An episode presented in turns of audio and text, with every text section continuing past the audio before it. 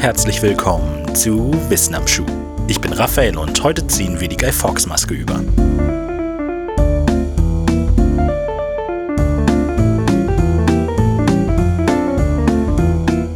Blasse Haut, rosa gepuderte Wangen, ein breites Lächeln von dünnen Lippen. Eine kantige Nase, hohe, dünne Augenbrauen, ein dünner Ziegen- und Schnurrbart.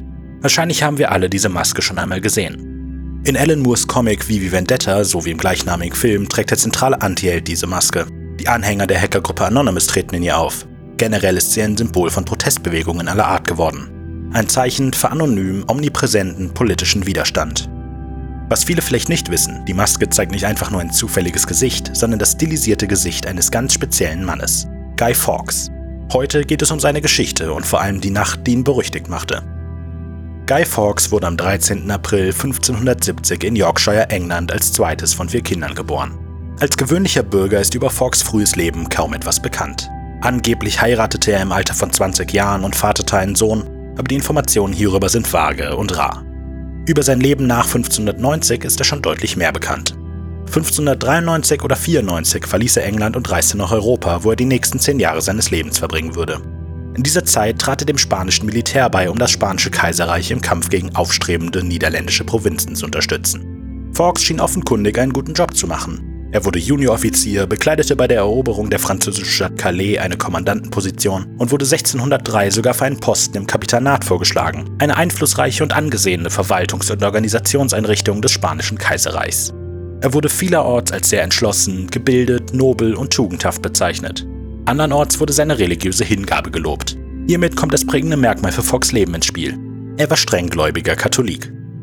Die englische Kirche hatte lange schon ein Problem mit dem von Rom aus geführten Katholizismus. Tatsächlich hatte die englische Monarchie die religiöse Autorität ihres Landes schon mehrfach für sich selbst beansprucht. Das führte schließlich dazu, dass Papst Pius V. 1570 die herrschende Königin Elisabeth I.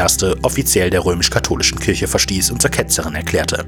Daraufhin startete die protestantische Regierung, die bis dato die private Praktizierung katholischer Bräuche geduldet hatte, harte Unterdrückungsmaßnahmen gegenüber den Katholiken. In dieser Zeit wuchs Guy Fawkes auf. Nach dem Tod seines Vaters heiratete seine Mutter einige Jahre später einen Katholiken und auch während seiner Schulzeit wurde er katholisch erzogen. Seine Entscheidung, sich dem spanischen Kaiserreich anzuschließen, war hiervon enorm geprägt. Der Krieg war nämlich genauso ein Krieg zwischen dem katholischen und dem protestantischen Christentum, wie es ein Krieg zwischen zwei Großmächten war, da die Engländer die aufständischen Niederländer unterstützten. 1603 verließ Guy Fawkes die Streitkräfte, um den spanischen Kaiser Philipp III. direkt um Unterstützung beim Sturz der Katholiken unterdrückenden englischen Krone zu bitten. Die Entscheidung, den führenden britischen Monarchen zu stürzen, war entstanden, nachdem Elizabeth im selben Jahr verstorben war. Katholiken in England hatten gehofft, dass die Unterdrückungspolitik mit dem Machtwechsel zu König James I. endete. Manche hatten sogar gehofft, dass der Monarch offen zum Katholizismus konvertierte, aber Fehlanzeige. Offizielle Unterstützung der spanischen Krone konnte sich Fawkes zwar nicht sichern, am Entschluss eines Putsches zur katholischen Machtübernahme änderte das allerdings nichts. Dies führte 1605 schließlich zum Ereignis, das Guy Fawkes berühmt-berüchtigt machte, dem Gunpowder Plot. Remember, remember, the 5th of November, the gunpowder treason and plot. I know of no reason why the gunpowder treason should ever be forgot. An diesem Attentat-Putsch-Komplott waren 13 Verschwörer beteiligt. Obwohl nicht Fawkes, sondern ein gewisser Robert Catesby der Drahtzieher und Anführer der Verschwörung war, ist über die Jahre doch primär Fawkes berühmt für diesen Anschlag geworden. Das erste Treffen der fünf Hauptverschwörer fand im Mai 1604 statt und setzte die groben Eckpfeiler. Im Laufe des nächsten Jahres stießen acht weitere Verschwörer dazu und der Plan nahm konkrete Züge an. Man wollte das House of Lords im Westminster Palace während einer Versammlung der mächtigsten Politiker samt des Monarchen in die Luft jagen. Dafür arbeitete Fawkes unter dem sehr kreativen Pseudonym John Johnson als Hauswart eines Kellergewölbes direkt unter der Sitzungskammer. Er schmuggelte 36 Fässer Schießpulver in das Gewölbe und wartete auf seinen großen Moment.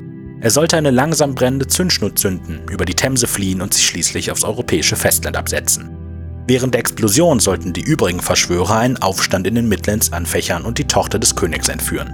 Sie würde als Marionette der Verschwörer die Herrschaft übernehmen, einen Katholiken heiraten und so die Macht wieder in die richtigen Hände bringen. Dass dieser Plan wohl nicht so funktionieren würde wie vorgesehen, zeichnete sich bereits am 26. Oktober 1605 ab, als der Inhalt eines Briefes bekannt wurde, der an einen katholischen Sympathisanten in der Regierung ging.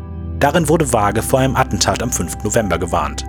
Die Verschwörer entschieden sich trotzdem, den Anschlag durchzuführen. Bis heute ist unklar, wer diesen Brief tatsächlich schrieb.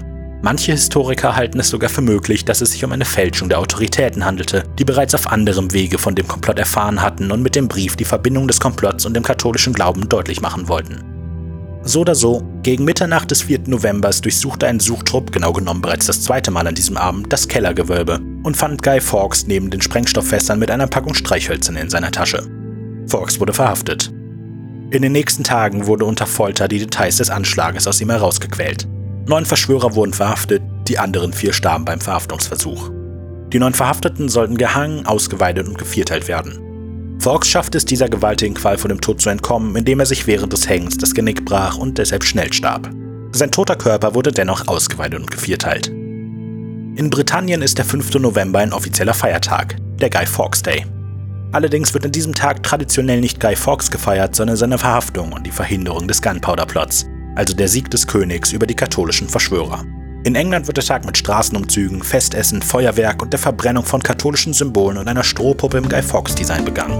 Die Wandlung von Guy Fawkes Antlitz vom Hochverräter zum heroischen Widerstandskämpfer geht wohl tatsächlich erst auf den V wie Vendetta-Comic aus dem Jahre 1980 und den gleichnamigen Film zurück.